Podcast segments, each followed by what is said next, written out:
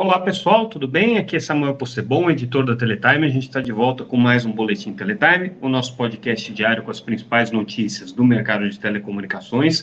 Hoje trazendo o que foi destaque nessa quarta-feira, dia 22 de é, março de 2023 esse podcast agora indo ao ar no dia 23, a gente está mudando um pouco o, a lógica e o horário que normalmente a gente costuma fazer essas transmissões, mas só para vocês entenderem, a gente normalmente faz ela no período da madrugada, é, e a partir da semana que vem a gente vai começar a transmitir é, esse podcast no YouTube na parte da manhã, mas quem acompanha pelas plataformas de áudio vai continuar é, tendo esse podcast é, assim que eles ficam prontos. Então, à medida que a gente concluir é, a edição deles, é, eles já vão ao ar. Mas no YouTube e no LinkedIn a gente vai começar a fazer a transmissão na parte da manhã. De qualquer maneira, é, a gente hoje, mantendo aqui o nosso horário tradicional, vai comentar o que aconteceu em no noticiário regular, né, na nossa cobertura que a gente faz de Brasília, e também no Fórum de Operadoras Inovadoras, que é um evento que a Teletime organizou essa semana junto com a Mobile Time, a nossa publicação parceira, é, e que discutiu uma série de assuntos relevantes. A gente falou de internet das coisas, a gente falou é, de redes de Wi-Fi, a gente falou de espectro, a gente falou de comunicação direta entre satélite e dispositivos. Então, foi um evento muito rico em conteúdo. Falamos de redes neutras também e certamente é, tem muita coisa para a gente comentar aqui. Então, eu vou tentar é, ser mais ou menos resumido nas é, notícias que a gente trouxe, para poder abordar, abordar todos os temas aqui que foram colocados. Vamos começar pela principal notícia do dia. É, hoje, né, nessa quarta-feira, teve uma reunião do Tribunal de Contas da União em que eles julgaram o acórdão referente ao processo, avaliação do processo de migração das concessões de telefonia fixa para autorizações de telefonia fixa. Lembrando que a Anatel está conduzindo esse, essa é, definição das regras que vão permitir essa migração, porque é, essa migração ela é essencial para que as concessionárias atuais de telefonia fixa, e aí a gente inclui a Oi principalmente, também a Telefônica, né, e outras concessionárias como a Algar, como a Sercontel e como a própria Claro, que tem algumas concessões também, é, possam sair do regime de concessão e para o regime de autorização. Quando a Anatel fez essas contas, ela definiu uma série de critérios e ela disse: olha, todas as operadoras aqui, para poderem migrar da concessão para autorização, vão ter que pagar é, em torno de 22 bilhões de reais. Na verdade, ela não disse que vão ter que pagar, ela disse que a avaliação dessa migração estava na casa de 22 bilhões de reais, com valores que variavam de operadora para operadora. Então, no caso, por exemplo, é, da Oi, que inclui é, a maior área no Brasil, é alguma coisa na ordem de 12 bilhões, no caso da Telefônica, você tinha alguma coisa gerando aí na, na ordem de 7 bilhões, no caso da Claro, você tinha 3 bilhões, e por aí ia até você completar os 22 bi é, de valor total. Esses valores foram submetidos ao TCU e é justamente isso que o TCU julgou agora. E, é, apesar da expectativa da Anatel de que é, o TCU endossasse a metodologia que foi feita pela agência, teve uma decisão, ou teve uma, uma, uma alteração é, no voto que era esperado, no voto do ministro relator Bruno Dantas, que pode ter uma implicação aí complicada, tanto para a Anatel quanto para as operadoras concessionárias. O que, que o TCU pediu em essência, tá? Que é, a Anatel considere para alguns bens, principalmente os bens imóveis e é, dutos, é, o valor de mercado desse, desses bens para poder fazer essa conta. E por que, que isso é complicado? Né? Isso é complicado porque, primeiro, como é que você vai fazer a avaliação de todos os edifícios e terrenos é, que estão incluídos ali nos bens reversíveis? Você teria que ter, na prática, uma, uma, uma rede, uma cadeia de corretores de imóveis e de imobiliários fazendo avaliação desses imóveis, considerando os bairros em que eles estão colocados, as cidades, é, o momento do mercado. Então, é uma conta realmente complexa. Depois que, é, no, no, do ponto de vista é, da avaliação, o TCU também pede uma avaliação mais rigorosa de postes, torres, dutos e cabos de fibra ótica.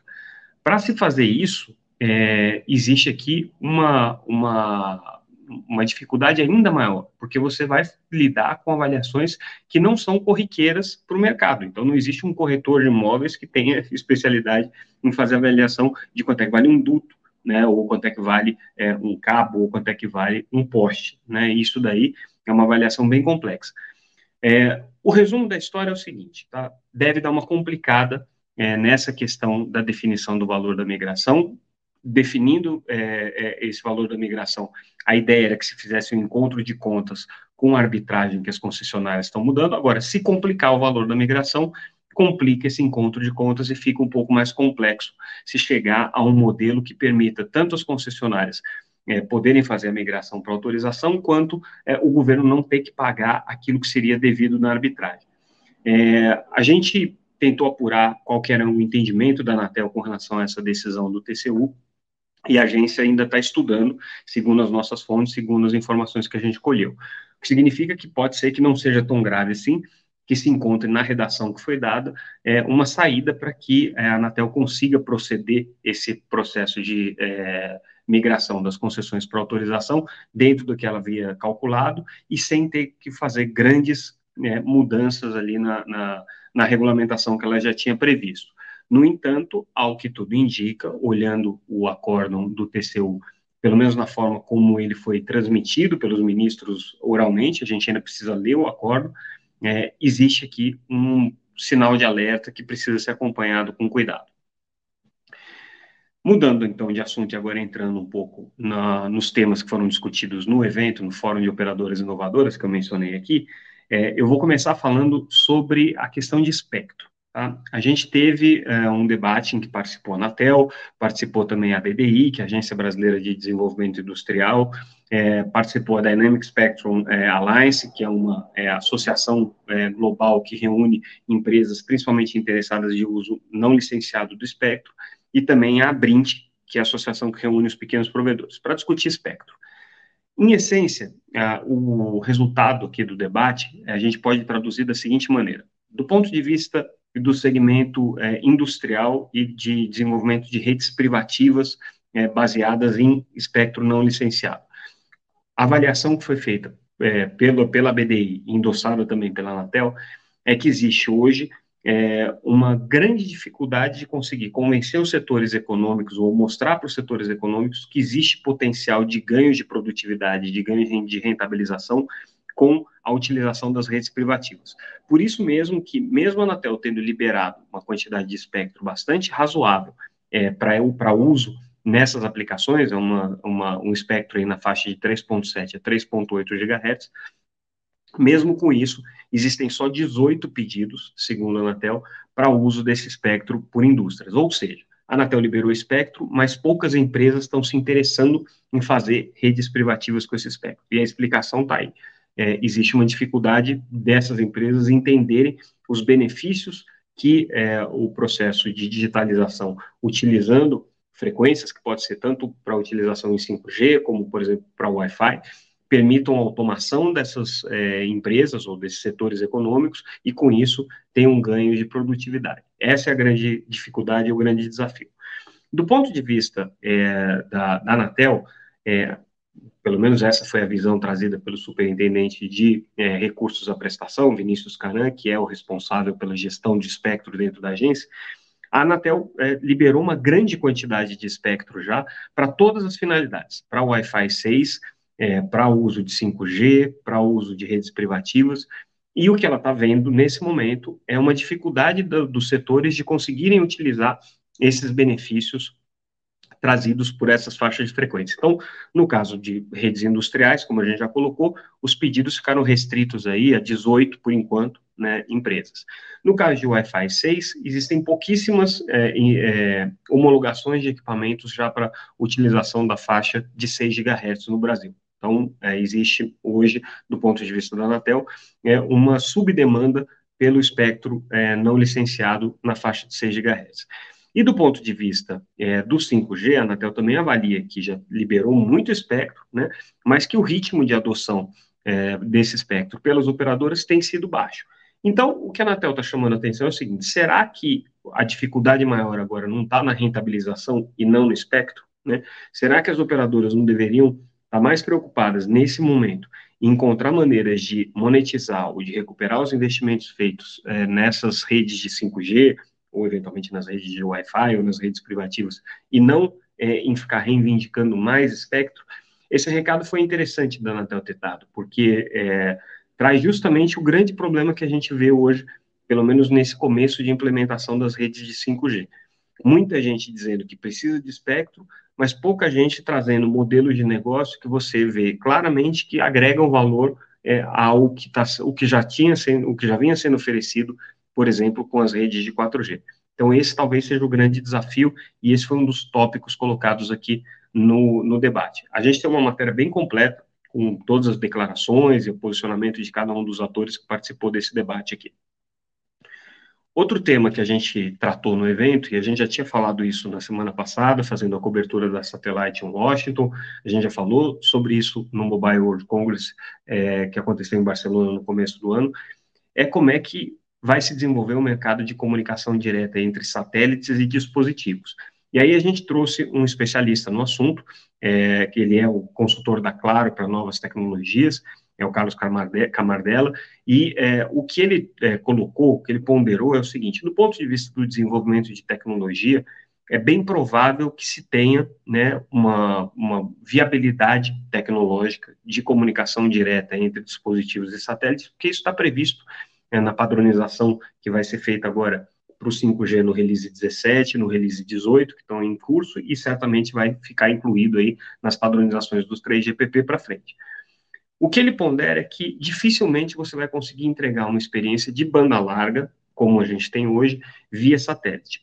Por uma razão bem simples, é, você tem que atender limitações de potência dos equipamentos.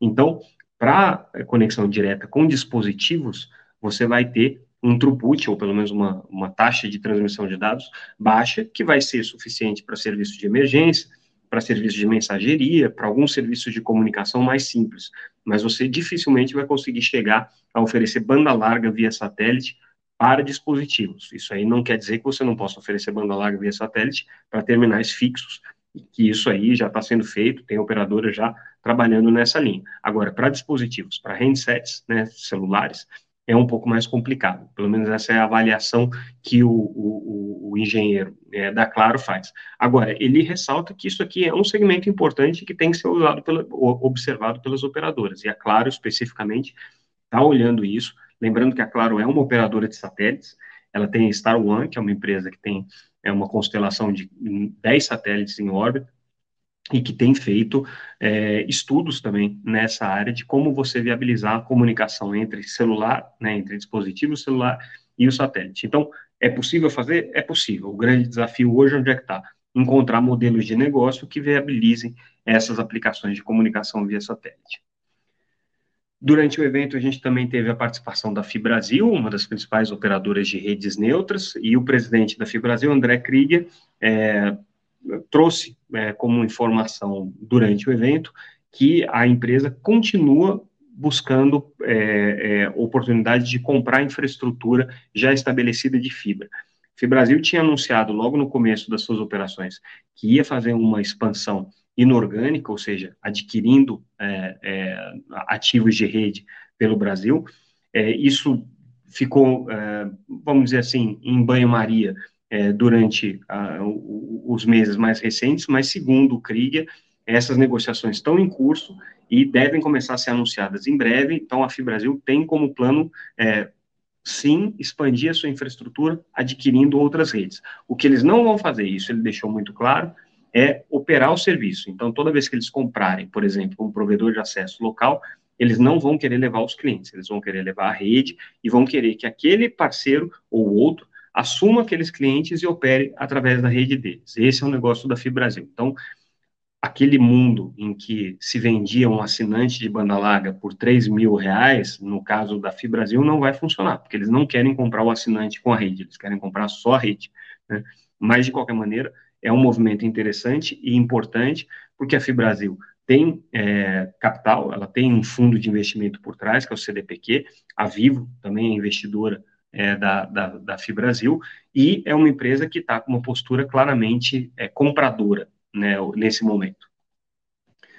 Aí, mudando de assunto, a gente fala um pouco sobre internet das coisas, que foi um outro tema relevante trazido ali no Fórum de Operadoras Inovadoras. Também fazendo um resumo, debate muito complexo, muito amplo, com muitos temas ali sendo, sendo tratados dentro, mas basicamente a pergunta que é, motivou aí toda a discussão foi, será que a gente é, não está aquém daquilo que a gente esperava chegar em internet das coisas. Quando o Plano Nacional de Internet das Coisas foi desenhado, né, o plano, na verdade, começou a ser desenhado há mais de 10 anos, né, mas, na prática, é, há quatro anos ele foi concebido como um decreto, né, com algumas, alguns objetivos, algumas metas e tudo mais. Entre elas estava fomentar o mercado de internet das coisas na área de saúde, na área de cidades inteligentes, é, na área de agronegócios e na área de indústria 4.0. Essas eram as quatro verticais principais do Plano Nacional de IoT. É, todo mundo concordou que é, aquele, aquele hype que se tinha é, alguns anos atrás, é, de fato, se frustrou. Né? Hoje o mercado de internet das coisas ele está acontecendo, ele tem se desenvolvido, inclusive num ritmo no Brasil é, é bastante é, é, relevante, porém é, ele acontece dentro da seguinte lógica: precisa existir um problema, esse problema vai demandar uma solução que quase sempre tem que ser customizada, e essa solução customizada precisa encontrar um modelo de negócio. Então, esse ciclo, né, entre você detectar o problema, entender o problema, desenvolver uma solução de internet das coisas e você conseguir desenvolver um modelo que viabilize aquilo, tem sido longo, tem sido lento, é, tem sido mais desafiador para pequenas empresas. Então, um dos pontos ponderados aqui nesse debate é justamente como é que você faz com que pequenas e médias empresas se viabilizem através do uso de internet das coisas. É, tem sido desafiador do ponto de vista de tecnologia, porque você não tem soluções de prateleira hoje para a internet das coisas, tudo tem que ser customizado, tem que ser feito é, em função daquele projeto específico, então isso toma tempo, toma tempo de desenvolvimento, toma tempo de pessoal, toma tempo é, dos fornecedores para poderem chegar naquelas soluções, né? E o mercado de internet das coisas continua se desenvolvendo. O Brasil tem um ecossistema porém não é um ecossistema com desenvolvimento tão rápido quanto se esperava. Ele já está capilarizado, já chega à academia, já chega ao setor privado, mas, é, de uma maneira geral, o que hoje se vê no mercado de internet das coisas é pouca gente conseguindo fazer a integração de todas essas pontes entre os problemas que são colocados na vida real pelas empresas é, os é, provedores de conectividade, os provedores das tecnologias de internet das coisas e como é que você integra tudo isso para fazer com que isso funcione. Aí, nessa linha, né, a gente teve um anúncio pela é, ABDI, que é a Associação Brasileira de Desenvolvimento Industrial, de que vai começar a fazer testes, né, testes de, de é, implementação de é, rede de internet das coisas baseadas em 5G, é, com a Liga Telecom na região é, do polo industrial de Manaus. Por que, que é importante? A Liga, a gente lembra que é uma operadora móvel, é, ela comprou é, as frequências de 3,5 GHz para operar no estado do Paraná, mas ela levou também é, a faixa para operar na região norte.